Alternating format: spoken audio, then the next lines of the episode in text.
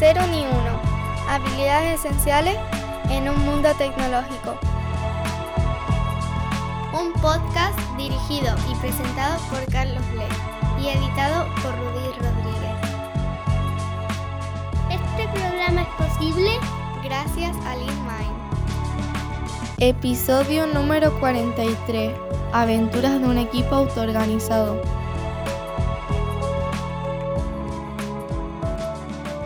El equipo CELST es un grupo de personas que trabaja desde hace años en Panel Sistemas Informáticos, una empresa española especialista en tecnologías de la información que ha decidido llevar a cabo un cambio organizacional en su trabajo sin dejar de dar pedales. Cada cual desde su posición inicial decidió experimentar en primera persona el diseño, arranque y estabilización de un equipo autogobernado dentro de la estructura de su propia empresa, y compartir sus vivencias y aprendizajes con cualquier persona interesada tanto dentro como fuera de la empresa. En esta conversación participa Belén, especialista en calidad de software desde hace más de 20 años, Loli, experta en control económico administrativo, oficinas de proyecto, procesos de calidad con más de 30 años de experiencia, Jorge, que tiene más de 15 años de experiencia en proyectos relacionados con calidad del software, eh, José, que es el alma técnica del equipo y explorador compulsivo en todo lo que tenga que ver con desarrollo de software. David, que se considera un desarrollador full stack, apasionado de la tecnología, con más de 15 años de experiencia. Amit cuenta con una larga trayectoria profesional en empresas del sector TIC y es director de negocio. Javier es cofundador de la compañía y aporta su formación técnica y experiencia para afrontar diversos retos en la búsqueda y consolidación de negocios internacionales, el diseño organizacional aplicado y el impulso del intraemprendimiento. Junto con Daniel y Rodrigo confiesan que además de resultar muy rentables, hoy en día para su empresa disfrutan con su trabajo. Compartiremos un rato de conversación sobre diferentes aspectos de una aventura que, según dicen ellos mismos, aún no ha terminado.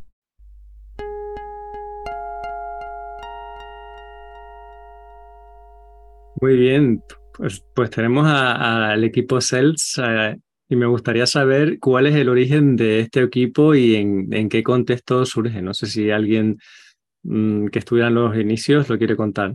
Los inicios del, CELST, lo que llamamos CELST, es un equipo de expertos configurados en un centro de excelencia, en una empresa cualquiera, en un momento cualquiera de hace ya eh, pues cinco años.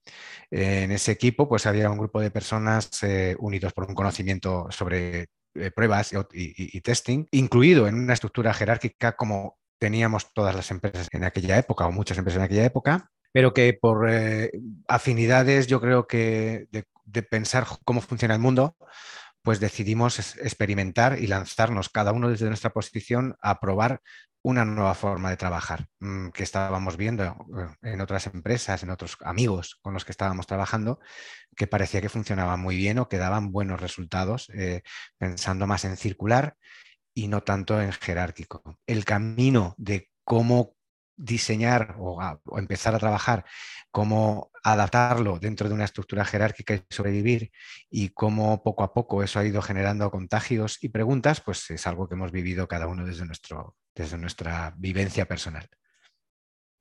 Y cuando dices desde vuestra vivencia personal es porque cada, o sea, ¿cómo se fraguó el equipo? ¿Fue algo de una persona que después se fue uniendo a otra? ¿O cómo acordasteis que dentro de una organización que ya tenía una inercia, eh, sacabais un equipo que iba a trabajar de una forma diferente? ¿Cómo sucede eso? A ver, yo, era manager en aquella época y cada una de las personas tenían una función dentro de la empresa mm, diferente, diferencial, de la empresa o de ese equipo eh, de centro de excelencia. Y lo que nos unía a todos era cierta insatisfacción con el día a día que llevábamos en nuestro trabajo.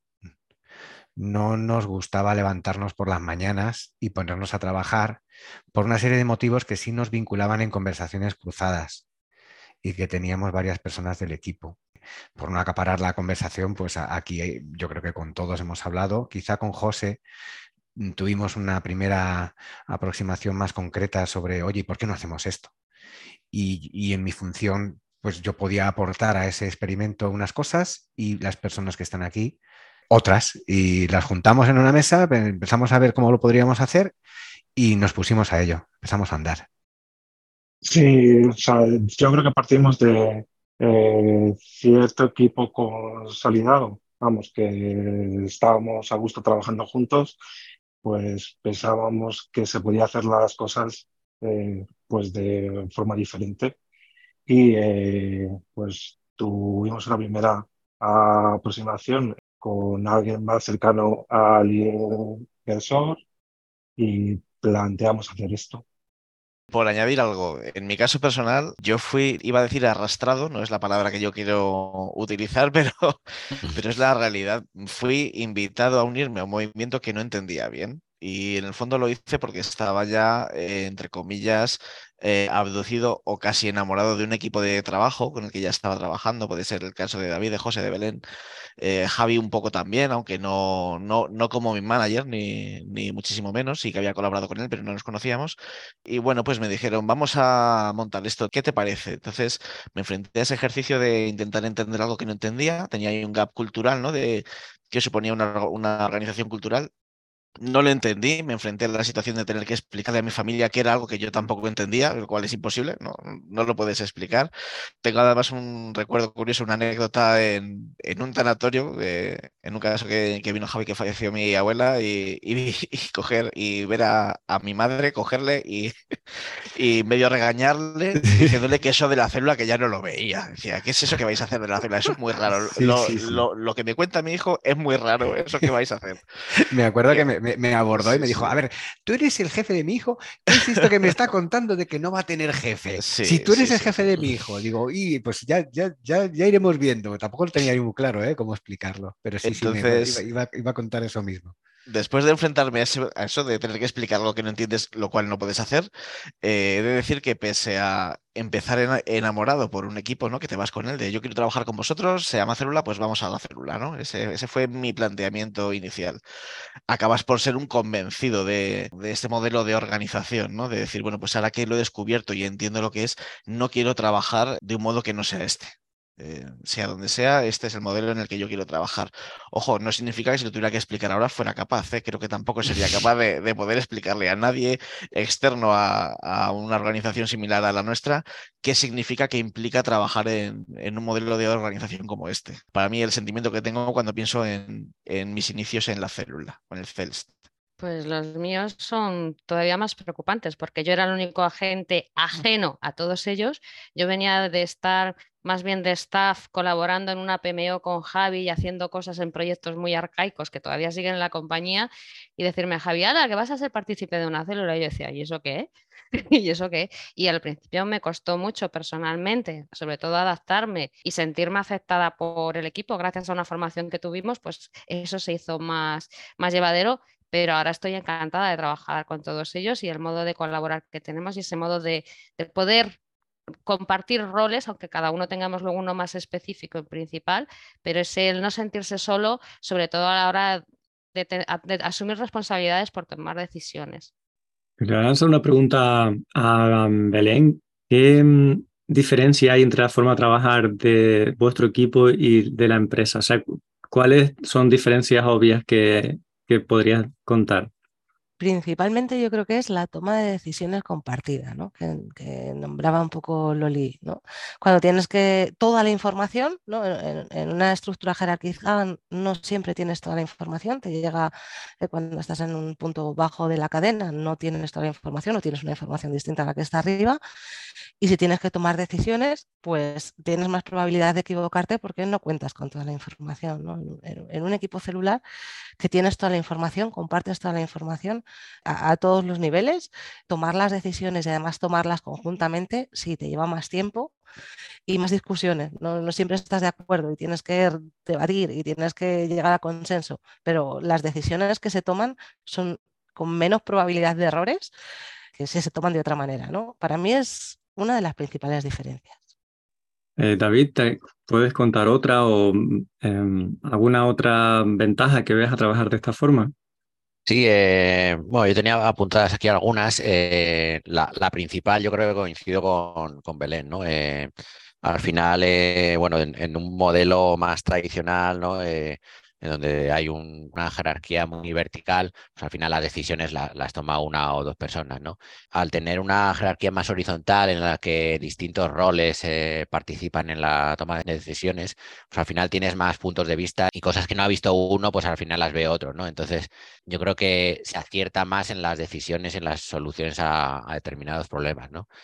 Quizá eso en cuanto a grupo ¿no? y a la gestión general. En cuanto a nivel personal, pues yo creo que al final, eh, pues bueno, cada uno tenemos nuestros perfiles. Hay gente que somos técnicos, hay otros que quieren más de la gestión, otros más de, gestión del, negocio, ¿no? Del control económico.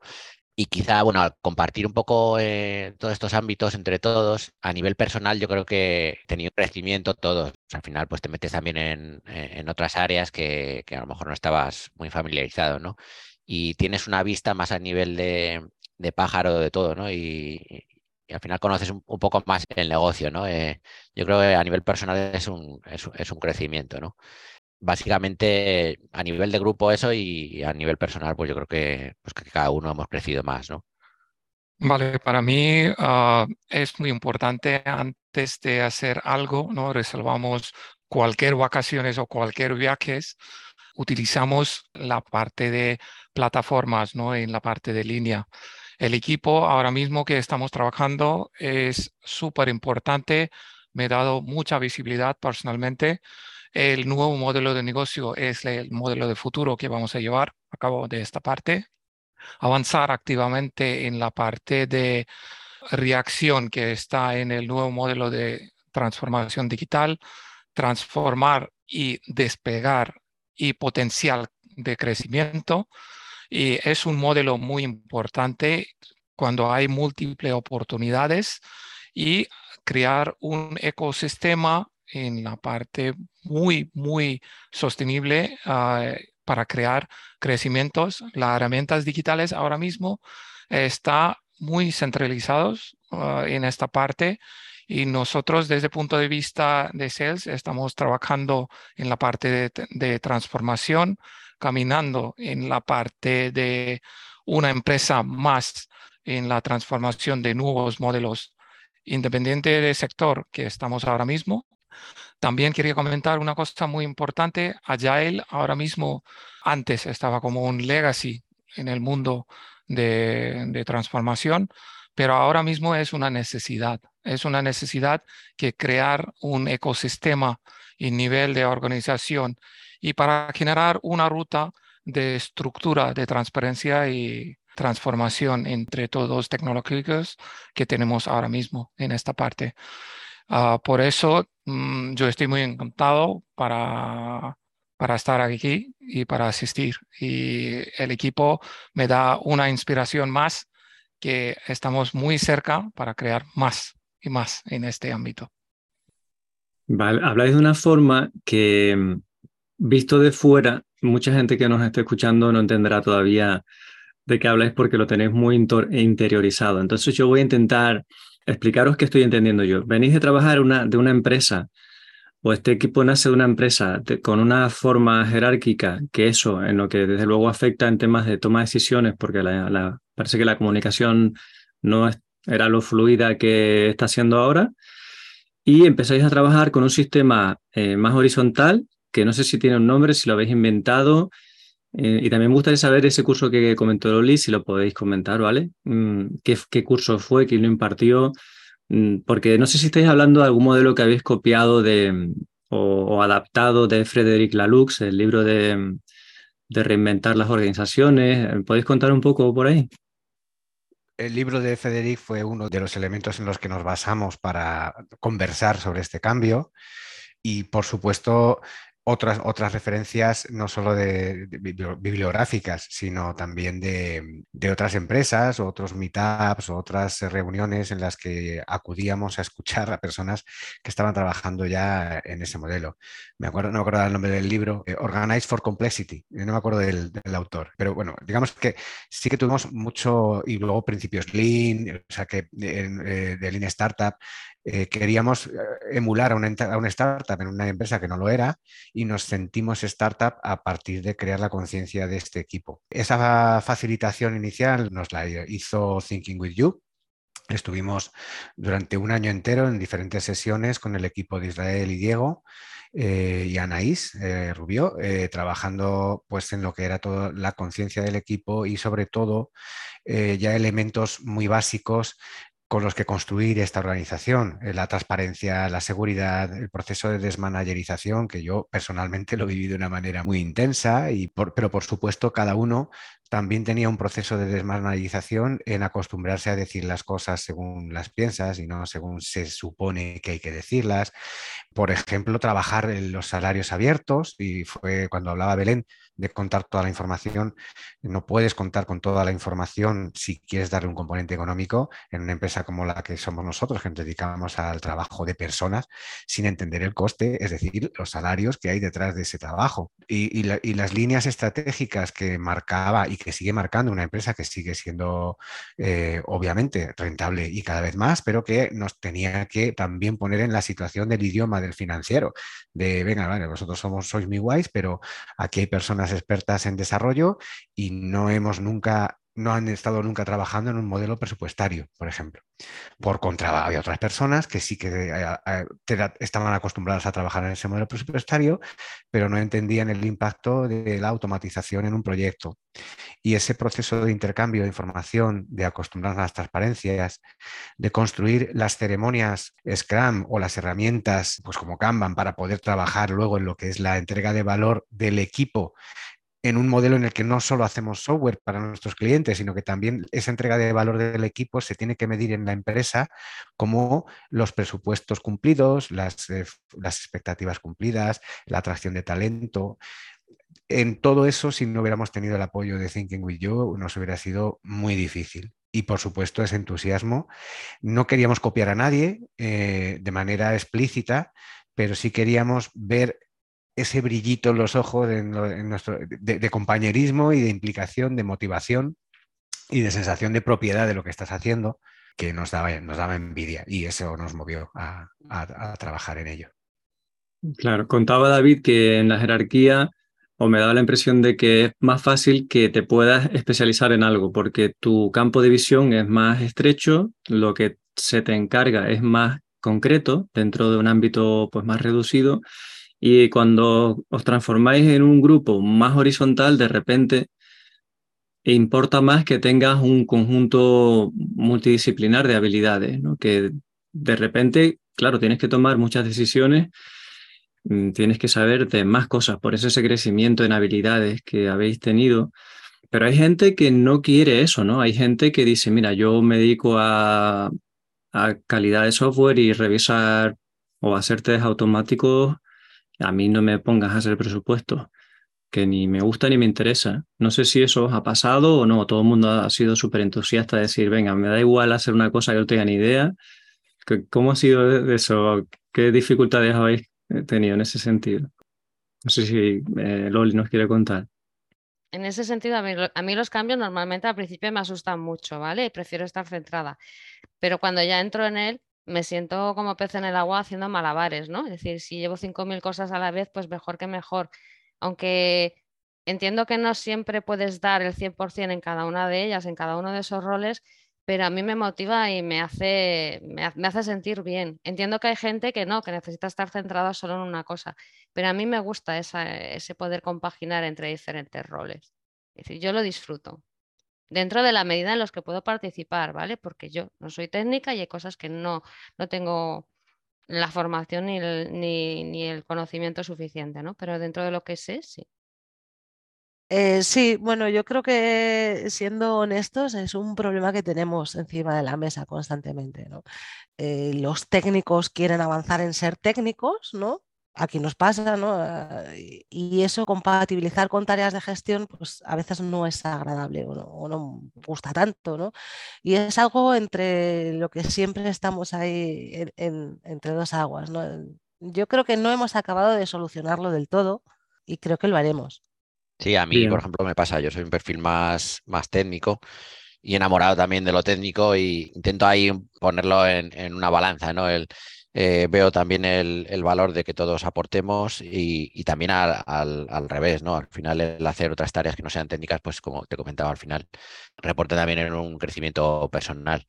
no quita para que, por ejemplo, en mi caso particular, pues me gusten más las tareas técnicas. Claro, es verdad que es difícil esa balanza ahí de eh, el intentar aportar en áreas que a lo mejor o te gustan menos o tienes menos capacidades que otras personas, ¿no? Pues está ahí, pues, pues, que seguimos luchando, ¿no? Intentamos ahí cada uno aportar, pero bueno, hay veces que incluso tenemos tareas que quedan un poco ahí en, tierra de nadie, ¿no? Que, no sabemos quién las tiene que coger. Obviamente, como en todo, ¿no? No, somos perfectos tampoco, hay muchas cosas que pulir todavía, ¿no? Pero, pero sí es verdad que de vez en cuando tenemos ese, ese problema. Pues ahora preguntaré sobre toma de decisiones, sobre la responsabilidad, pero antes me llama la atención que lo que contaba Jorge, que ¿por qué se percibía como tan arriesgado este cambio? ¿Es porque incluso habéis creado una, una sociedad nueva? Em, ah, ¿Cambia el sueldo? ¿Cambia...? O sea, ¿por qué era tan arriesgado percibido por Jorge y, familia este cambio? Eh, realmente no es porque hubiera un nivel de riesgo laboral, de decir, madre mía, cambiamos, no vamos, hacemos una empresa de cero. O sea, mm, no hemos padecido eso. Yo por lo menos no lo he padecido. No sé si a lo mejor Javier, que era el, el manager, pues puede haberlo sufrido más que otros, ¿no? Eso ya no lo sé. Eh, yo lo percibía como arriesgado porque es algo desconocido, ¿no? te estás metiendo en una cosa que no sabes ni lo que es, en el que tienes más responsabilidad sin que haya a lo mejor una remuneración directa eh, inicialmente ¿por qué te metes en ese fregado? Si a ti lo que se te da bien es hacer pruebas y ser QA, ¿por qué te vas a meter en, en, un fregado como ese en el que vas a tener que trabajar más tiempo, vas a tener que estar más pendiente de, las cosas? Y es mm, básicamente es el principio de, incertidumbre de enfrentarte a algo nuevo, algo desconocido, como decía antes Loli, y no saber dónde vas a estar mañana, ¿no? Y, el temor a, que al final eh, tu actividad profesional sea muy difusa, ¿no? Sea algo que al final que no aportes valor ni en lo que hacías antes, ni en lo nuevo que quieres empezar a hacer, pero que no vas a hacer completamente porque la responsabilidades son compartidas. Ese es el temor, ¿no? Y ese es el riesgo que yo por lo menos podía percibir y que entiendo que a lo mejor, pues, cuando mi madre cogió a Javi mm, por los brazos, por los antebrazos, pues se refería a eso, ¿no? Eh, yo creo que es decir, no veo esto que estáis haciendo, no lo entiendo. en un modelo tradicional las responsabilidades están mucho más parceladas, ¿no? Tienes claro cuál es tu responsabilidad, cuál es tu trabajo, dónde empiezas, dónde acabas, y aquí es una responsabilidad compartida. Y muchas veces eso induce a los problemas que comentaban antes Belén y, y David una responsabilidad que no es de nadie en particular, pues puede que no sea de nadie, ¿no? Y, eso es un problema también, y de hecho nos suscita problemas en, nuestro día a día. Pero con un buen nivel de empatía, eh, yo creo que al final no solamente las, responsabilidades compartidas se llevan mejor, sino que un problema tuyo no solamente es tuyo, es un problema del equipo, ¿no? Y al final es cuando la palabra equipo pues toma ese significado y ese sentido y es un problema de un miembro del equipo, es un problema del equipo y todos podemos aportar a, a una nueva visión o a una solución que, la persona que ha descubierto ese problema pues no tiene por qué comérselo en solidario, ¿no? Yo diría que para mí la palabra empatía entre los miembros del equipo es clave para que esto funcione. Pero bueno, al final creo que me desvía mucho. Hemos empezado hablando de riesgo y yo he acabado hablando de, mi libro. Lo siento. A mí me encanta que hables de empatía. Es que todo, mm, lo que me doy cuenta de lo que os escucho es que se requiere mucha madurez personal para poder trabajar de esta manera. Lo otro es como em, siempre ha sido el sistema educativo y la, el trabajo industrial, digamos. Tú te especializas en una cosa, eh, apretar siete botones y te mandan que los aprietes y tú pasas todas tus horas de trabajo apretando esos siete botones y se acabó, ¿no? Es, es muy limitado en lo que te puedes equivocar y también es limitado en lo que puedes crecer. Y de repente esto eh, exige pues que quieres comprender a las otras personas, que tu trabajo no es tu trabajo, sino es el de todos y requiere mucha madurez. El proceso de decisiones, ¿cómo lo lleváis a cabo? El proceso de decisiones está basado en la transparencia de la información, lo primero. Eh, lo que ha comentado Belén para nosotros es eh, fanatismo. analizar un problema desde todas las vertientes que lo enriquezcan. También hay que eliminar del análisis de la toma de decisiones o de los problemas o de las eh, encrucijadas a las que nos enfrentamos la personalización, una cosa que nos costó aprender porque lo traíamos muy, muy metidos en, por lo menos yo, en mi, en mi, manera de trabajar, es que las propuestas, las soluciones o los problemas, las incidencias, no tienen un nombre o una persona eh, asociada y no tienen que tenerla. Eh, aprender a colocar los problemas encima de una mesa para que se analicen por parte del equipo de una manera objetiva fue algo que hubo que trabajar. y que nos ha dado esa capacidad luego de que cuando surge una decisión, ninguna de las personas se siente herida o desautorizada porque la decisión haya ido en contra de lo que opinaba al principio. Y ese proceso de despersonalización para mí es una de las claves de todo esto, mm, que, incluso aunque yo mismo, ¿eh? obviamente, eh, me acuerdo una propuesta concreta de un proceso de selección que teníamos para el equipo y que yo quería, yo había visto una persona que me parecía eh, que era la que yo hubiera decidido en un entorno jerárquico y el equipo no solo no eligió por esa persona, sino que eligió otra. Y yo me fui a casa diciendo, oh, joder, pues va a ser que esto no es tan chulo, porque ¿cómo no han visto que esta persona, yo sí lo he visto? Y ese proceso de, yo me fui a casa mal o una sensación desagradable pero en el fondo era una sensación desagradable totalmente artificial, porque ninguno de ellos se fueron a casa diciendo, bien, hemos, le hemos calentado el morro al manager. No, se fueron habiendo tomado una decisión despersonalizada. Era yo el que me llevaba la personalización de, ¿será posible? He puesto yo aquí esta persona, he dicho que quería contratarla y el equipo va a contratar otra. Y pero ahora tengo que ser yo el que dice a mi empresa que contrata a esta persona. Y ese proceso, ese mini ejemplo, para mí es una de las claves de la toma de decisión del equipo. Siempre hemos tratado de despersonalizar, incluso aunque a veces el problema o la decisión afectaba muy directamente a uno de nosotros. Y a partir de ahí, pues, oye, de manera quizá un poco eh, por sentido común, pues sí que hemos aplicado decisiones por consentimiento, por regla general más que a veces hay decisiones que no se pueden votar o que no se pueden tomar por mayoría, sin que nos hayamos hecho un curso de sociocracia. Creemos que esa energía necesaria para el no es otra de las claves. Tú te opones, pero te opones, pero no solo te opones. Te opones con una contraprestación o con una mitigación del efecto de tu negativa que es muy jerárquico el negarse y que la responsabilidad de mi negación la suma otro. En este equipo, en todos estos equipos, el no necesita una energía muy superior al no digo nada o al sí. Y eso también es una de las bases de nuestra toma de decisiones. Y aún así, obviamente hay veces, pues como han comentado ya varios, que no somos perfectos, no va todo happy, hay días que, nos vamos enfadados a casa y otros días que uno mataría a otro y otra a otro y hemos mucho convivido con esa imperfección que hay que también luego limpiar con procesos comunicativos en torno a una cerveza, que parece que no, pero también ayudan a esa toma de decisiones. más aporte en torno a la toma de decisiones ¿Alguna otra cosa que os gustaría comentar? ¿O cómo lo vivís? ¿O qué es lo que más os gusta de ese proceso de decisión? Antes no lo teníais. ¿Cuál es la diferencia?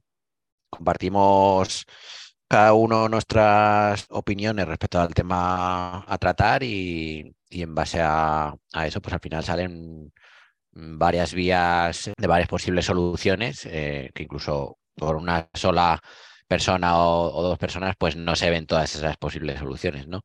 Al final yo creo que pues eso, la, transparencia, que cada uno muestra su opinión de forma, de forma transparente y sin ningún tipo de miedo y, al final pues eh, el, compartir cada uno su, opinión pues hace que al final pues, normalmente tomemos yo creo que las, las mejores decisiones ¿no? de, al compartirlo todo. ¿no?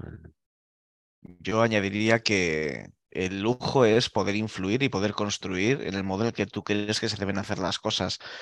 Eso es algo que antes era impensable, ¿no? Al final, pues tienes lo que hablamos de, tu responsabilidad. Empieza en un sitio, acaba en otro. Ahora, pues, eh, si crees que las cosas se están haciendo mal, eh, puedes manifestarlo y no solo puedes manifestarlo, sino que además puedes decir cómo crees que se deben hacer y te puedes equivocar.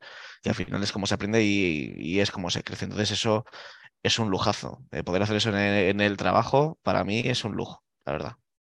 Sí que hay una cuestión de impacto, ¿no? Es decir, mi trabajo tiene un impacto, tengo más autonomía y tengo también más control de lo que está ocurriendo. Va un poco por ahí, ¿no? Un poco la confianza de quien tome la decisión, o sea, está llegando pues a la mejor solución posible. Yo, que no esté en una toma de decisión, digamos que tengo esa confianza en el equipo, que están las personas adecuadas para tomar la solución. No hace falta igual que estemos los ocho o en ese sentido estoy tranquilo, me da tranquilidad. Y, esa confianza no es algo que tengas el día uno. Mm, ¿Cómo No, habéis no, hecho ganar esa confianza? ¿Yéndonos de cañas? Bueno, Es fácil un poco el cuando- día a día, ¿no? El Cuando día tienes día. un entorno de, de transparencia, ¿no? En el que no te sientes traicionado en ningún momento, en el que ves que dices cosas y, y se respetan, o bueno, se va forjando, se va forjando esa confianza hasta que se llega a este momento. va viendo resultados también y un poco lo que dice Javier, vamos, incluso posibles soluciones o caminos por los que tú irías, vamos, en tres conversaciones da un giro de 180 grados y realmente te das cuenta, vamos, de que era la mejor solución y vas creciendo poco a poco. Vale, para que nos escuche, el, decisión por consentimiento es que no todo el mundo tiene que estar de acuerdo, no tiene que haber una mayoría, un consenso, sino que puede haber gente que no esté a favor de eso, pero si no tiene un no rotundo que quiere que eso por todos los medios se aborte, pues eso sigue adelante, eh, incluso aunque esa persona no esté de acuerdo, ¿no? No sé si os ha resultado difícil establecer cuál, es ese no rotundo. Mm, Si tenéis alguna experiencia donde el consentimiento ha sido especialmente duro de conseguir o algún consejo de esto es lo que no funciona para llegar a decisiones por consentimiento. O incluso cuando decidís que es por consenso en vez de por consentimiento. No sé si tenéis algún tipo de principios que aplicáis.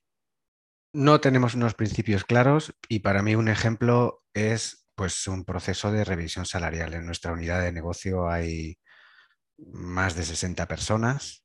El impacto económico de esa toma de decisiones respecto a cuándo incrementas y en qué cantidad las retribuciones es un proceso muy duro, incluso aunque no nos involucre nosotros mismos. Eh, cada uno tenemos opiniones muy, a veces incluso encontradas sobre la percepción de valor de personas, obviamente, y esa percepción de valor se pone en común y la toma de decisiones correspondiente no siempre se obtiene por, o sea, el consenso yo creo que en esos puntos ha sido de los puntos más mm, difíciles en nuestra historia. Sí que ha habido momentos puntuales ¿eh? de toma de, de, alguna cosa concreta. Pues eso, nosotros trabajamos con talento y muchas veces retener o atraer ese talento también ha suscitado conversaciones serias.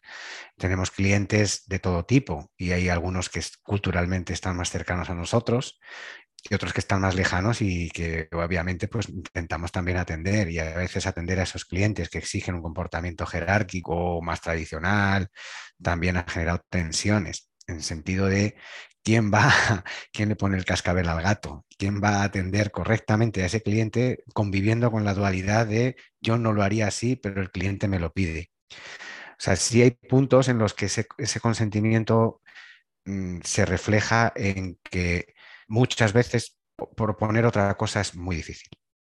En el caso de una revisión, pues tan fácil como proponer menos, pero el impacto que puede suponer en cuanto a desmotivaciones o pues es un ejemplo claro de que no, no, no, no solemos de momento eh, necesitar un manual. ¿Qué hemos dicho nuestros valores de equipo? Nuestros valores de equipo son relativamente genéricos y no hemos establecido muy en detalle bajo qué condiciones alguien tiene que apelar al consentimiento. Sin embargo, se apela. ¿eh? En experiencias que yo he tenido trabajando en estructuras más planas, todo es bastante dialogable y asumible, excepto cuando llegamos al tema dinero. El tema dinero siempre es súper delicado. O sea, la gente nos transformamos, ¿no? Con, sí, tú, las tareas y el proyecto y no sé qué, lo que quieras, pero ya si estamos hablando que toca mi dinero, aunque sea unos céntimos, unos euros, eh, ahí me pongo ya a la defensiva, ¿no? Y no sé cómo habéis llevado el tema de salarios abiertos, si ha sido muchos meses para llegar al punto en el que estáis y merece la pena en vuestro caso, o entiendo que quizá por la toma de decisiones no puede ser de otra manera, que todo el mundo sabe el sueldo de todo el mundo en vuestro equipo. ¿Cómo, cómo habéis llegado ahí? ¿Ha sido rápido, lento? ¿Cómo, ¿Cómo os habéis sentido en ese proceso? Pues yo personalmente creo que todavía no hemos llegado. Estamos llegando, hemos mejorado mucho, pero todavía hay pues lo típico, ¿no? Que cada uno vela por su sueldo porque al fin y al cabo es lo que pues por lo que trabajamos y cuesta mucho el poder abstraerse de esa necesidad personal. Y aún hay momentos, ya no en la revisión del nuestro propio, sino en la revisión de otras personas, hay momentos en los que, que se tornan tensos, ¿no? Porque unos se oponen, otros no se oponen. Entonces yo creo que estamos en camino. Hemos mejorado muchísimo, porque me acuerdo el primer año que fue horroroso. no sé cuántas vueltas tuvimos que dar, pero aún nos queda un poquito. Esta es mi opinión. Para mí, pese a, lo delicado de la, del tema, que lo es, es súper delicado porque pues, todos somos muy sensibles con este tema, a mí me ayuda mucho personalmente em, el tener la información del contexto económico, ¿no? El conocerla desde el día uno, el saber eh, en qué números te estás moviendo, el poder compartir con el equipo el valor que aporta cada uno, el trabajar con un equipo, que nosotros somos un equipo, pero tenemos un equipo que nos respalda detrás en el día a día, en cada cliente, en cada proyecto, y un poco cuando ves eh, hasta dónde puedes llegar, cuánto puedes subir a cada una de las personas que trabajan contigo, pues también te hace a ti más consciente de tu valor, ¿no? De decir, bueno, pues eh, que si esta persona merece esto, yo merezco lo mismo, merezco más, merezco menos. Entonces, eh, tener el contexto completo económico te hace ser más consciente de lo que implica una decisión de este tipo y también ser más cauto ¿no? a la hora de, de hacer una propuesta de una revisión salarial o de proponer subir a unas personas o a otras. Entonces, eh, para mí es una ayuda tener toda la información al alcance, vamos. Es, es lo que me ayuda en esta situación. Belén quería comentar algo también, ¿no? Al respecto de los salarios. No, la, verdad es que estoy de acuerdo con lo que han dicho. ¿eh? Es verdad que nos queda mucho por pulir, ¿no? Y que nunca vamos a llegar a la perfección, evidentemente. Para mí sí que ha sido relativamente rápido, ¿no? Esa forma de gestionarlo. Para lo delicado de la cuestión, creo que podíamos haber tardado muchísimo más ¿eh? en llegar al punto en el que estamos. A mí el peligro o el miedo que me da, por ejemplo, en nuestra organización, es que creo que es inevitable esa comparativa de si la otra persona cobra más, es que vale más que yo. Y si cobra menos, es que, es que vale menos. Y si yo cobro menos, ¿qué pasa? Que valgo menos que la otra persona. Y me preocupa que de repente empecemos, se convierta, la comparación es violenta. Eso decía, eso dice Marcia Rosenberg en, en CNV, que compararse es violento. Entonces a mí me parece muy violento que de repente la gente diga, y además por nimiedades, a lo mejor la otra persona tiene mil euros brutos más al año que al final el neto que te queda es para, para pagar una comida, a lo mejor en, ese año, de dos personas. Em, yo qué sé, ¿sabes? Es muy poco y sin embargo ahí, ahí ya es, la gente se siente herida y, y menospreciada y no sé, ¿merece la pena de verdad los salarios abiertos en vuestro caso? Es que no vas a evitar la comparación por ocultar el motivo de la comparación. Vas a crear comparaciones falsas con lo que tú crees que hay detrás de la cortina. Claro que trabajamos por el salario y claro que el salario es lo que más impacta en nuestra economía y en nuestra pirámide de Maslow en la parte de abajo, pero es que no vas a evitar esa comparación. Y además en esta situación, ahora en el, momento que hablamos a día de hoy, el contexto del mercado laboral eh, es eh, tremendamente intenso en, en oferta. Si no quieres te van a obligar a comparar, porque te van a entrar propuestas de nuevas incorporaciones a otros proyectos, a otras empresas, te van a entrar headhunters, te van a entrar, que te van a poner ese, te van a obligar a comparar. Y todo lo limpia que sea la información con la que comparas, beneficia a ti, beneficia a tu entorno, en este caso el equipo, y beneficia a tu empresa, que muchas veces tiene unas procedimientos de comunicación salarial tremendamente kafkianos porque está tratando de proteger algo que no puedes proteger. Yo cuando convivíamos en esto, y, es verdad que sufres mucho, tienes que dar un entorno de seguridad muy salvaje para que la gente pueda decir, considero que estoy ganando poco y, hombre, nosotros es verdad que dice lo, que dice Loli, no estamos todavía ni mucho menos en un entorno que podamos considerar mm, amistoso, amigable y tal, pero oye, Claro que sí, es, hay que naturalizar esa comparación y una vez más despersonalizarlo. Yo tengo un salario por lo que tengo, otras personas la tienen por lo que lo tengan, cualquiera que necesite una explicación, yo la puedo dar. Y si yo la quiero pedir, me encantaría poder pedirla. Y no en todos los casos a mi alrededor puedo hacerlo. fíjate que ya nosotros tenemos mucho tiempo trabajando juntos, pero la mayor seguridad de confianza en cuanto al valor que puedes aportar, esa medición permanente del valor que puedes aportar, está en el salario. De hecho, el valor, el salario no condiciona el valor, es tu valor lo que debe condicionar tu salario. Luego está la legislación laboral que te hace que tu salario sea lo mínimo que puedes cobrar, pero en el fondo tu retribución debe estar reflejando un valor. Y no voy a entrar, por supuesto, en nombres, pero en nuestro equipo esas diferencias salariales, también para el que tiene la diferencia a favor, es una responsabilidad que exige que mida el valor. Obviamente es muy difícil cuestionar ese valor en cuanto a diferenciales, pero mm, un poco a lo que tú planteabas, Carlos, no vas a evitar la comparación. Vas a poner comparaciones espúreas, eh, eh, falsas, en un entorno de decisión tremendamente sensible. En la medida de lo posible, yo, que además soy parte implicada en este proceso, lo digo porque ese, proceso de revisión que aquí hacemos en abierto o tratamos de consensuar en cuanto a una situación económica, no es lo habitual en nuestra empresa, ni en el entorno, ni en el sector. O sea que no estamos hablando, nosotros estamos haciendo esto en nuestro equipo, pero en este equipo que estamos hablando, no toda nuestra U, esto no lo hemos extendido a todos los 70 que estamos en nuestra unidad de negocio. Es algo que obviamente hay que manejar con mucho cuidado, con un proceso de madurez, como comentabas, pero que una vez que lo consigues, aligera mucho y ecualiza mucho mejor las decisiones económicas. Yo he escuchado en este equipo, y no voy a decir nombres, gente que ha dicho, jo, pues mm, tal y como está la cosa, yo prefiero este año no, tener revisión, se la cedo a otro. Eso no lo puedes escuchar nunca en un proceso en donde esa persona no tiene la información.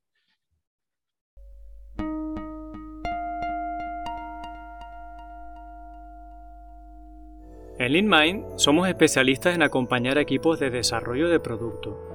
Lo hacemos empoderando a las personas formando equipos mixtos con developers de LeanMind y de nuestros clientes, para escribir un código sostenible que dé beneficio al negocio tanto en el corto como en el medio y largo plazo. Somos una empresa ágil, que entiende la agilidad como un conjunto de valores, de principios y de prácticas de ingeniería.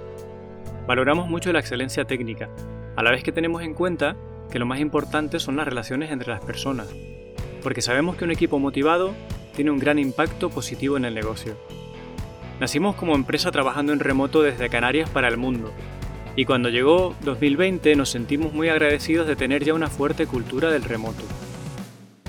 Nos gusta el mar, la música, la programación, y nos encanta ser anfitriones de nuestros clientes cuando vienen a trabajar con nosotros a Canarias.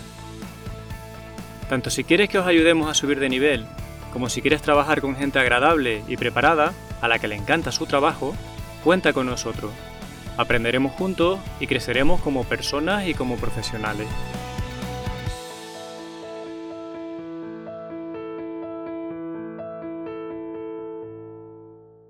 ¿Qué tipo de actitudes no encajarían en, un, en una cultura como la vuestra? Por ejemplo, a la hora de salario abierto decías, mira, pues una persona que en este momento de su vida tenga esta actitud o esta mentalidad, eh, no, va a, no va a aquí. No o sea, ¿dónde no es aplicable poner en marcha salarios abiertos? No te digo con qué persona, porque las personas cambian, pero con qué actitudes o con qué culturas o filosofías eh, dirías, no, no te va a funcionar que los salarios sean abiertos.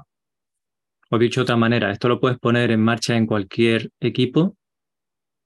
Yo creo que no, vamos, que requiere una serie de madurez, confianza, vamos, en que de decir lo que, sea, que sea para todo el mundo, vamos, me parece demasiado. O sea, que sí que necesitas ese, ese nivel de madurez mínimo.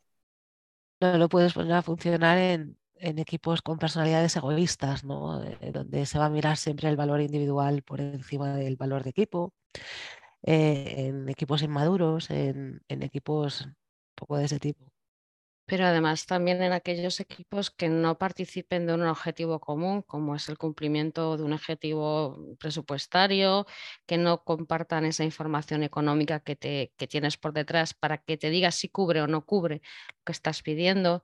Es, un cúmulo de, muchas cosas. Y, es, en el fondo todo es madurez, porque es madurez en un sentido o en otro. Solo apostillar el cortoplacismo incluso con principios egoístas o no, un cortoplacismo o una mentalidad cortoplacista suele estar bastante en discordancia con decisiones salariales. ya no solo tuya, sino a, tu alrededor. Eh, si tenemos que ganar este proyecto y este proyecto, eh, pues esta persona sabe mucho de este proyecto y esta persona hay que ficharla como sea, pues le pagamos lo que sea. Ese cortoplacismo suele ser muy negativo. O, aplicándolo internamente, pues es que me he comprado una casa pues, y, y, es que tengo que llegar al fin de mes y no llego a fin de mes, pues tengo que ganar tanto. Pues ese tipo de actitudes también entorpecen el tener esa visión común y esa contención. Tenéis un objetivo común, entonces, por ejemplo, financiero, de tener, de tener tanta facturación anual y eso lo tenéis como equipo lo, y lo aceptáis de manera consentida o consensuada, ¿no? De hecho, es que el presupuesto anual lo elaboramos entre todos. El presupuesto que nosotros presentamos y nos acepta la empresa está elaborado entre todos. Por consiguiente, es común. O sea que hay una correlación importante o que funciona mejor el salario abierto cuando hay una responsabilidad compartida y entendida de que hay que llegar a unas metas económicas también, ¿no? No es solamente tú cobras lo que te gustaría cobrar o consideras que cobras y te está faltando el contexto de cuál es el objetivo que hay que conseguir, ¿verdad? Correcto. Sí, de hecho, primero, bueno, hacemos una, una previsión de lo que es el, posible mm, presupuesto del año siguiente, ¿no? Que requiere varias vueltas y luego en base a eso también pues eh, hacemos esa revisión salarial, ¿no? De toda la, unidad que también requiere eh, muchas vueltas para poderlo encajar en, ese presupuesto, ¿no? Entonces, bueno, no es, no es fácil y requiere muchas revisiones. Eh. Y además pasa después por la cadena jerárquica, nos lo devuelven, hay frustraciones, vamos, que no es, no es sencillo, porque al final te tienes que ajustar al objetivo de la empresa. Mm, cuando hablamos de, dinero, es que también ahí estamos hablando de política, porque las personas que tengan una ideología, una orientación política, a lo mejor pues más hacia el comunismo, que es muy habitual cuando la gente es joven, ¿sabes? Es el sentido de, vamos, yo he sido así en mi, en mi juventud, ¿no? El decir, pues, ¿por qué no cobramos todos igual si todos trabajamos en este equipo y todo, cada uno da lo mejor de sí? ¿Por qué no cobramos? Al final estás hablando de política. Eh, ¿Cómo le explicas a esa persona que dice, no, es que aquí todo el mundo hace lo que puede, todos tenemos que cobrar igual? ¿Cómo, eh, pero eso hay gente a la que no le sienta bien, porque hay gente que dice, no, hombre, es que yo tengo más responsabilidad o más peso, más experiencia, o tengo otras habilidades, o tengo otras necesidades vitales, ¿Cómo metes eso en, una balanza? ¿no? Porque no hay un sistema mm, que seguir, no hay un framework. ¿Qué, más pistas puedes darnos? Eh, pregúntate qué es bueno para el equipo, por ejemplo. En ese experimento mental, ¿es bueno para un equipo que todo el mundo tenga siempre el mismo salario? ¿O es bueno premiar la iniciativa? ¿Qué quieres premiar tú en tu equipo? Porque hay equipos en los que probablemente ese principio comunista que mencionas funcione. Mm, ¿Por qué no? Eh, hay otros en los que a lo mejor, eh, pues en ese equipo en el que todo es comunista y todos tenemos el mismo salario, está funcionando hasta que hay que incorporar a una persona que tiene un conocimiento muy especial y muy beneficioso para el equipo que pide ganar un euro más. Y pones al equipo ante la contradicción de qué es bueno para el equipo, romper esa disciplina o tener ese conocimiento ese talento que quieres atraer. No hay una respuesta única, hay una respuesta de equipo. Obviamente, nosotros no hemos cogido el equipo desde cero, todos recién salidos de la universidad hemos dicho, venga, vamos a ver cómo vamos a trabajar. Venimos con una historia. Con lo cual, ese principio comunista debería también tener una fase previa en la que hay que igualarnos a todos, por arriba, por abajo.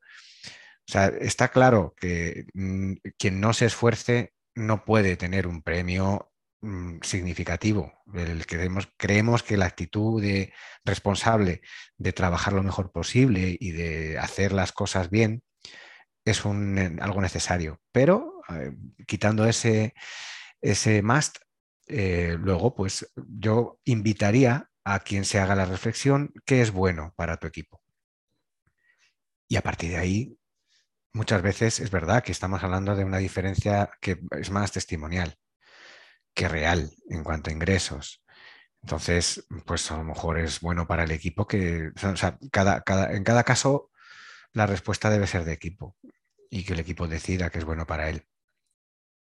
Eh, yo estoy de acuerdo con, ese principio, pero bueno, eh, habéis, nombrado los principios comunistas como todos por igual, ¿no? Y el comunismo realmente no es eso, es a cada cual según sus capacidades y, según sus necesidades, ¿no? Y en eso sí que nos parecemos igual un poco. Sí, yo no, soy experto en, política, ¿no? Si hay alguien que sabe mucho de, comunismo dirá que estoy equivocado. Es, que, es una palabra que he utilizado para llegar a un atajo de, Mm, las personas que sí dicen que todos deberíamos cobrar igual aquí, que vamos, que es algo que yo me he encontrado mm, bastantes veces, eh, independientemente de la experiencia, de todo, es no, no, ah, todos cobramos igual. Y eso hay gente a la que obviamente no le parece bien, o sea, tiene su, mm. sus pros y sus contras. O sea, yo creo que eh, tienes que conocer muy bien, querer conocer muy bien a los demás de tu equipo. Porque si tú dices, es que aquí todos cobramos igual, ¿vale? Pero tú estás seguro, estás segura de que al equipo de personas con las que trabaja le, eso le parece bien. Eso es lo, lo, mejor, lo que les mantiene con mayor motivación, con mayor sensación de mm. pertenencia a este equipo o, o no. No podemos estar seguros de tener la fórmula correcta. Lo que yo creo que sí que podemos estar seguros es que tenemos más información, más puntos de vista y le hemos dado más vueltas cuando tomamos esa decisión que en una cadena jerárquica pura. Eh, nos vamos a equivocar, en caso nos vamos a equivocar, siempre hay un componente subjetivo. ¿no? Eh, los salarios, ¿no? cómo percibes el valor de una persona. Mm, hablaríamos de las personas de nuestro equipo aquí todos y, sobre ciertas personas cada uno tendríamos una, una percepción de su valor distinta, nos pasa a veces pero poniendo todas encima de la mesa tendremos más información que si esa decisión se toma en una cadena jerárquica de mando donde a lo mejor la decisión la toma el jefe del jefe del jefe sin saber muy bien eh, el valor que ha aportado porque se ha ido perdiendo ¿no? en la cadena esa información. No somos infalibles, pero creo que podemos estar más acertados. Y a la hora de responsabilidad, ¿en qué momento se asigna o una persona decide hacerse responsable de un determinado asunto, ¿cómo hacéis para evitar eso de que cae en medio del tejado de nadie, ¿no? La pelota y se queda un trabajo sin hacer, por ejemplo. Claro, como no hay nadie que esté encargado de decirle a otra persona lo que tiene que hacer, mm, hay mucha gente que la parte de gestión, de autogestionar sus tareas, no se le da bien. Que, que hay gente que pues vive, vive en su mundo de caos y se organiza así, pero cuando trabajas en un equipo hay tareas que, no se te pueden pasar que las tienes que hacer, ¿no? Y eso cómo lo estáis resolviendo, esa responsabilidad compartida, ¿cuál es vuestra forma de trabajar? Qué pregunta más difícil. Yo creo que has dado en la diana de, uno de nuestros mayores dolores. Eh, porque precisamente por la introducción que acabas de hacer a, esa pregunta, unas personas eh, son mucho más organizadas que otras. Yo no voy a pegar aquí de ser el organizado del equipo, ni muchísimo menos. Soy el que vive muy cómodo en su propio caos y lo difunde a, al resto, pero sí que es verdad que aunque pasemos eh, por altibajos en la relación de los miembros del, del, equipo, de tareas de equipo que suelen ir acabando, a lo mejor en el mismo subconjunto del equipo, ¿no? que se encarga de una forma más proactiva, decir, esto lo hago yo, esto lo hago yo, esto lo hago yo, y otras personas están más centradas quizá en un proyecto, eh, sí tenemos mecanismos para intentar que eso no suceda ¿no? y que al final nada quede en tierra de nadie y son esas reuniones periódicas que hacemos, dailies que no son dailies, que pueden extenderse en el infinito, y una reunión semanal más grande donde ya sí que se, se, tratan sobre un tablero virtual, pues eh, todo, todo, todo lo que debía ser tareas de equipo, todos los asuntos de equipo que hay que abordar, y donde procuramos que al menos haya una persona responsable, no de hacer esa tarea, sino de menear lo que haga falta para que esa tarea se haga al final hay tareas muchas que no pueden tenerla, no puede ser que esté una sola persona del equipo involucrada, ¿no? Por su importancia o, por, el, por el tamaño en sí de, de, lo que implique. Entonces, con esos mecanismos sí que intentamos hacer un reparto más o menos injusto, diré, porque no voy a decir justo, de esas tareas. Pero vamos, has tocado justo un tema en el que, por el que pasamos por muchos altibajos y, y momentos del año en los que unas personas están muy sobrecargadas y otras pues a lo mejor lo estamos menos. Javier, ¿quieres comentar algo también? Sí, bueno, a ver, eh, ahí sí eh, también intentamos apoyarnos en, pues en Kanban o en hacer eso, bueno, lo que comentaba Jorge, algunas eh, ceremonias eh, Scrum y tal, y tratamos de compaginar, ahí sí que a veces incluso hay que sentarse y definir los marcos de colaboración o de trabajo con determinadas tareas que suelen tender a quedarse más en, en stand-by. Ahora mismo, como comenta, ha comentado Jorge Belén, no estamos en una, eh, en una receta mágica y es como el platillo que está dando vueltas. Normalmente no se nos ha caído en ningún plato porque en todos los que estamos aquí tenemos una suma mínima de responsabilidad o de sentido que hace que siempre haya alguien que antes de que se caiga el plato tira para adelante. Porque muchos, muchas veces eh, andamos más liados o menos, pero siempre hay una holgura flotante que permite que sea un tema solo de responsabilidad. Aún todavía no hemos encontrado un momento en el que los, todos los que estamos aquí estemos hasta tan arriba que es que nos da igual que se cae el plato. No ha ocurrido eso y espero, y espero que eso no, no ocurra. O sea, que la holgura también a veces ayuda, eh, la holgura general, la holgura personal, por supuesto, pero la general del equipo ayuda a que solo, que parece que ese solo, sea un tema de responsabilidad compartida. ¿no? Yo personalmente he visto alguna tarea que piensas, esto se va a caer, esto se va a caer, y en el momento en que ves que no está, pues tiras. Y otra gente igual. Y, no, también es verdad que requiere una actitud en la que no siempre las mismas personas estén protegiendo su holgura por encima de las labores de equipo. Mi, mi, experiencia ahí es que el plato lo acaba recogiendo cuando antes de que se caiga justo siempre las mismas personas, que son las que tienen un sentido a lo mejor más fuerte de, de la responsabilidad o de la urgencia o, que es, o de la tenacidad de esto hay que terminarlo. Y al final esas personas se queman un poco más que otras. No sé si os pasa o y si tenéis alguna forma de que eso rote, de, que eso, de evitarlo. Yo te diría que nos pasa y que estamos en ello. Justo que si encuentras una fórmula para evitarlo, ahí estamos abiertos a que nos, nos, propongas para probar, porque suele ser motivo de conversación con cierta frecuencia. Ahí, de lo que yo he explorado, puede ayudaros herramientas de autoconocimiento para sacar a relucir lo que cada persona valora. Hay un montón de test de tipo de personalidad en el trabajo. Citaremos algunos en la nota del episodio, más o menos científicos, para hacer un mapa de lo que las personas mm, valoran, eh, hacen bien y, y, que contribuye al equipo. Y de alguna manera, si tú sabes lo que cada persona tiene, aporta, le da más energía, se le da mejor, puedes intentar eh, mapear qué trabajo se le asigna a cada una. Nosotros hemos estado probando un poquito uno que no es científico, más bien anecdótico, que se llama Working Genius de, de Patrick Lencioni y de, la empresa de Patrick Lencioni, que bueno, hace una, una serie de test, lee sobre la herramienta y te propone que hay como seis tipos de habilidades principales en el trabajo, mm, de las cuales pues tú tienes dos de ellas un poco más desarrolladas, dos que, bueno, ni bien ni mal, y dos que te drenan bastante la energía o que no se te dan. Y, y Lencioni con su equipo habla mucho de organizar las tareas en base a esas habilidades o perfiles de la gente. En nuestro caso, la verdad que hemos probado hacer el test y no nos llama mucho la atención, no nos ha desvelado grandes cosas que no conociéramos.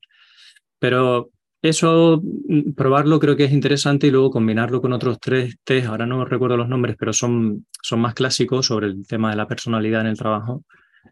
Mm, te puede ayudar, ¿sabes? Al final son test psicológicos para tratar de que si tú no eres consciente de cómo eres, que lo seas un poquito más, que los demás también lo sean un poco más y que no luches contra natura, ¿sabes?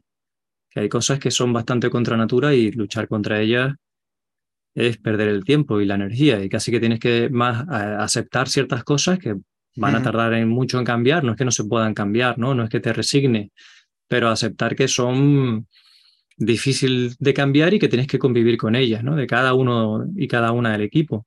Entonces, el autoconocimiento puede ser una clave para, para que no pase eso, para que nadie se queme, ¿sabes?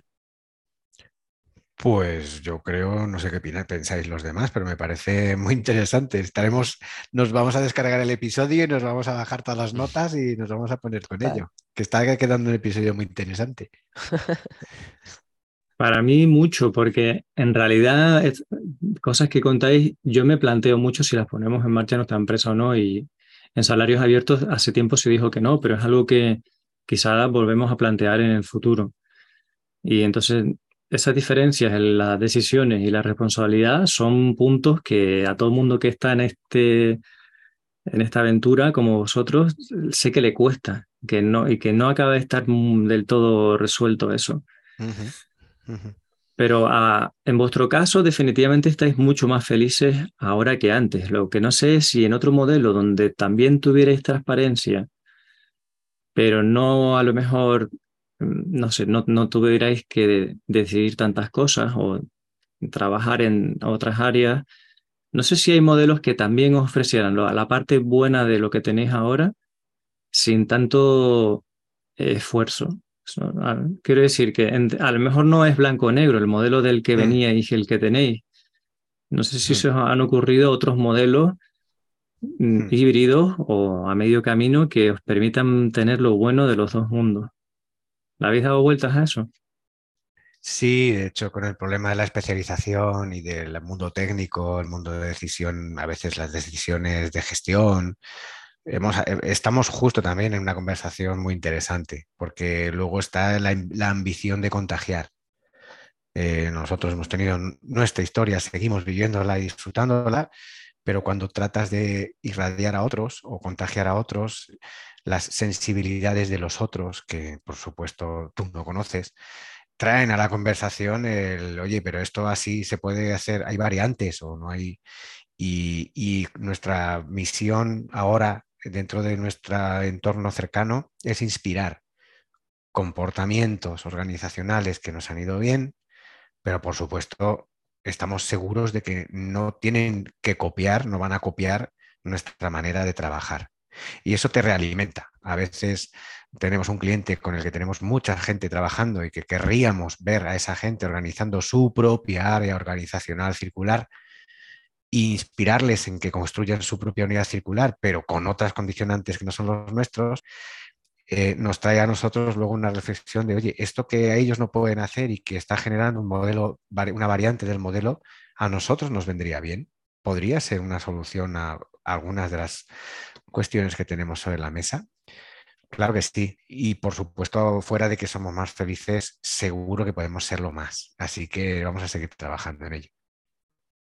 Os lanzo otra cuestión y es que el mercado está dispuesto a pagar diferente tarifa cuando, al menos cuando vamos a precio hora, por diferente tipo de categoría profesional o perfil. No todos los puestos, nuestros clientes desde luego no están dispuestos a pagar lo mismo por alguien que tiene un año de experiencia que alguien que tiene 15.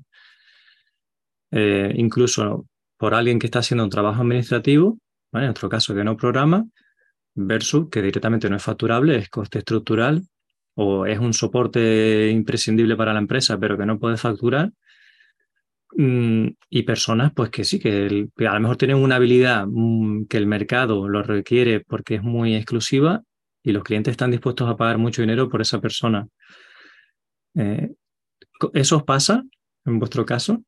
¿Y cómo lo enfocáis? Aquí, Carlos, deberías poner un eco o algo así, un efecto del tipo.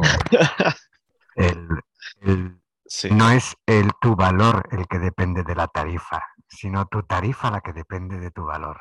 O sea, tu valor es tu valor y la tarifa es la tarifa. Tu cliente o tu entorno te paga una tarifa por el valor que él percibe de ti, pero es el valor que percibe a través de ti seguramente tiene muchas componentes de gente que está en estructura haciéndote sonreír y ser tan encantador con el cliente. Obviamente esto lo dices y luego vas y lo cascas, ¿no? Y luego es verdad que nosotros en nuestra empresa, en nuestro equipo, siempre tenemos la presión de que una tarifa más gorda te hace parecer más valioso, pero luchamos contra eso. O sea, a la hora de poner esos salarios no tenéis en cuenta que una persona factura mucho más que otra que sabe que el cliente está pagando mucho más por una persona que por otra. ¿Intentáis que eso se reparta en los salarios o, cómo lo hacéis? Yo te diría que, intentarlo se intenta, pero que depende del caso, ¿no? Y al final eh, está relacionado un poco con lo que comentabas antes de, del tema de los salarios. Eh, no somos eh, ajenos a lo que el mercado valora, ¿no? O sea, hay distintos perfiles y el mercado los valora de forma muy diferente, ¿no? Y los clientes pagan más o menos también, y eso sí está acorde con, esa, con ese valor de, mercado de cada uno de los perfiles. Pero por eso nosotros somos muy fans de, de, modelos de servicio, ¿no? Donde al final el cliente tiene unas necesidades y nosotros intentamos aportarle una solución a los problemas que se le plantean a través de un servicio con un equipo que está detrás, que le, que le aporta ese valor y nos gusta menos el modelo más tradicional de consultoría de asistencia técnica. Pero no significa que no lo tengamos también. De hecho, lo tenemos, lo disfrutamos y lo padecemos. Y, muchas veces cuando tenemos que, fichar a alguien porque no tenemos ese conocimiento en el equipo para dar un servicio o porque un cliente nos ha pedido una asistencia técnica de ese perfil, pues te tienes que acoplar a, esa, a ese valor de mercado no valor en el equipo, sino valor de mercado, que suele ir en consonancia con la tarifa que están pagando por él y el candidato te exige un salario acorde a, ese valor de mercado. ¿no? Entonces convivimos con eso como podemos, sobrevivimos e intentamos que no sea nuestra forma de funcionar, pero bueno, pues eh, eh, está, está ahí. O sea, no podemos negar que tenemos que convivir con ello. Sí, sí, yo el invento tarifa persona es uno de los más dañinos para nuestra profesión ahora mismo es obviamente muy adaptable a otros criterios históricos de funcionamiento de empresas, pero eso de una persona, una tarifa, es muy dañino. Y, además, vamos, el desacople es clarísimo. Estamos en, momentos del mercado diferentes en cada momento y sin embargo el valor parece que se tiene que, volviendo a traer el tema salarial, mantener siempre en crecimiento. Eh, es, o sea, en general es lo que dice Jorge, tratamos de no hacerlo, es muy difícil cuando tienes clientes que te obligan a pensar en ello de esa manera, pero bueno, un ejemplo son las empresas de producto. Ahí en una empresa de producto vemos clarísimamente esa independencia entre la tarifa, porque no existe, y el valor. Y tratamos de parecernos a eso. Obviamente nosotros, nuestro equipo está basado en servicio, aunque tenemos nuestros productos y nuestros experimentos la mayor parte de los ingresos vienen por servicios y obviamente tenemos esa, esa dualidad y a veces mm, caemos en la trampa. Y sí, en producto yo también quiero pensar que sería más sencillo. Nosotros también estamos en servicio. Es que es una fuerza externa que tú no controlas, cómo está el mercado. Y es que tú imagínate que el mercado está dispuesto a pagar eh, a esa persona 80.000 euros al año, pero en tu equipo mm, tiene que cobrar 50, ¿vale? Por, por los acuerdos en los que habéis llegado a estar. Es, que es muy fácil que la persona diga, este equipo es genial, esta cultura y tal, pero es que en el, mercado, el mercado está dispuesto a pagarme a mí 30.000 euros más al año y me voy. Yo eso lo, he vivido, lo he visto. Nos ha pasado. A nosotros también nos pasa. Nos ha pasado, sí. al final, frente a eso, solo puedes luchar por cultura de equipo, por el trabajo del día a día, que a la persona le, motive y se sienta satisfecha con su evolución eh, profesional. Y ante que venga alguien de fuera con la chequera, pues es que si la persona solo valora eso, pues al final es que no puedes luchar, ¿no? Entonces, bueno, hay poco que hacer, ¿no? pues eso, el que intentar que valoren otras cosas que tú les puedes aportar, que no sean solo monetarias y un poco mm. más, la verdad. al final, bueno, depende de cada persona, ¿no? De qué evolución quiera, quiera seguir, ¿no? Y qué, valore más o menos. Sí, es el salario, vamos, emocional que decimos. De hecho, cuando una persona se ciñe solo al salario monetario y se olvida del salario emocional, para nosotros deja de tener tanto valor como parte del equipo, porque no está valorando todo aquello que le estamos intentando proporcionar al menos a mí personalmente me pasa que lo sepáis. no puedes competir con una empresa americana, o sea, que están en, otro órbita. O sea, eh, eso no lo puedes controlar.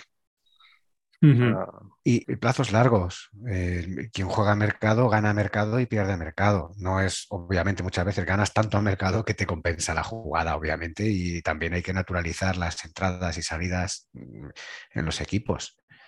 Mm, pero el salario emocional a largo plazo, el contar con un equipo que te sustenta otras necesidades más allá de las salariales y luego pues tu actividad diaria eh, y cómo lo que tienes alrededor, se llame empresa, se llame equipo, se llame lo que sea, o cliente, cómo eh, le preocupa tu estado de felicidad. Eh, ¿Cómo se preocupa lo que hay a tu alrededor de que seas feliz? Porque hay una forma de preocuparse que seas feliz, que es pagarte 30.000 euros más y vas a seguir muy feliz en ese entorno, en otros no. Entonces, a lo mejor alguien te está pagando, que no lo sé, que tú encuentras una empresa muy chula en lo que vas a hacer cosas muy, muy innovadoras y que te va a enriquecer mucho, que ves que es un grupo humano excepcional y encima te pagan 30.000 euros más, pues oye, chico, pues enhorabuena, eh, ya te daré yo mi currículum. O sea que mm, tampoco nos vamos a, a comportar como una secta en la que estás con nosotros si el mercado ahora te paga 30.000, ese ahora es muy importante, yo que ya peino canas, aunque no se me vean, ya es el tercer pico de la ola, este que es en terminología COVID, pero salarial. Estamos en, en, el tercer pico de la curva, en donde todos estamos esperando que se dé la vuelta a la curva de los salarios que se ofrecen por LinkedIn y tal. Pero yo ya he vivido tres, al menos, o cuatro y las cosas luego cuando se dan la vuelta, se dan la vuelta rápido. No quiero ser agorero ni estar aquí dando la sensación de que estoy esperando otra vez una crisis para que ya por fin podamos trabajar, que no es el caso. Pero ese largo placismo nosotros sí tratamos de comunicarlo en general a nuestro equipo, a nuestros candidatos, a personas que se acercan a nosotros. Nuestra visión es a largo plazo siempre.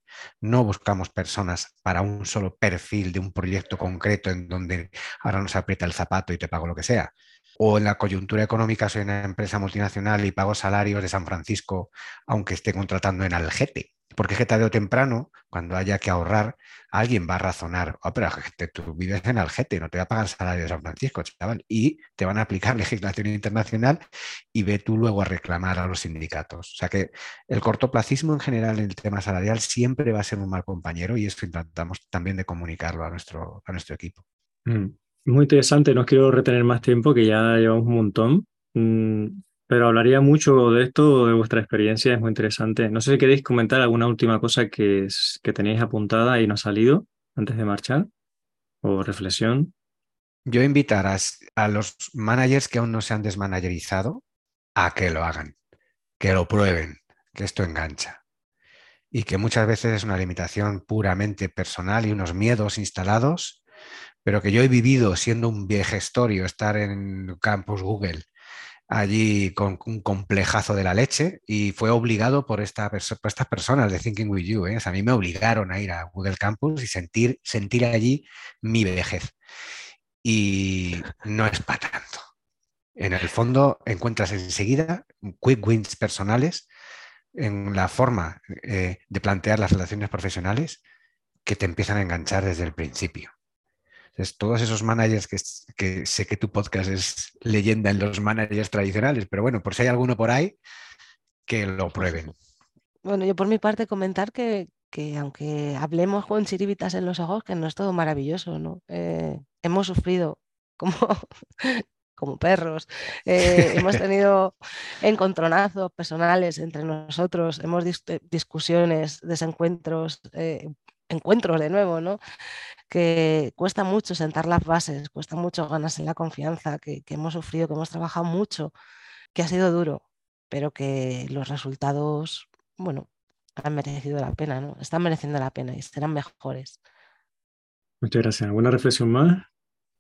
Sí, yo, por ejemplo, que es un perfil muy más técnico y demás, el salir de la zona de confort y ser un full stack negocio, digamos, que te complete pues esa parte técnica, o sea, al final te enriquece, te hace verlo, vamos, con una perspectiva como más global, el tener que vender presupuestos, salarios, eh, te hace crecer profesionalmente. Y como persona también, ¿verdad? Sí, sí, sí que a mí, por ejemplo, sí me costaba poder bastante delegar y eh, todo eso está superado con ese tipo de modelos. Muy bien, pues yo os doy la, enhorabuena y que sigáis progresando y contándoselo a, más equipos y más organizaciones. Mm, en las notas del episodio pondremos todo lo que se os ocurra, eh, literatura y demás, así como un enlace a la página Thinking With You. Em, y bueno, y también a vuestro equipo, a lo que sea que tengáis, si tenéis presencia online del equipo, la pondremos también. Hmm. así como perfiles LinkedIn y demás. Espero que nos lleguen ofertas tentadoras. bueno, ha sido, ha sido un placer. Muchísimas gracias. Gracias a ti, Carlos. Igualmente, un placer. Carlos. Muchas gracias a ti. El placer es nuestro. Carlos, gracias.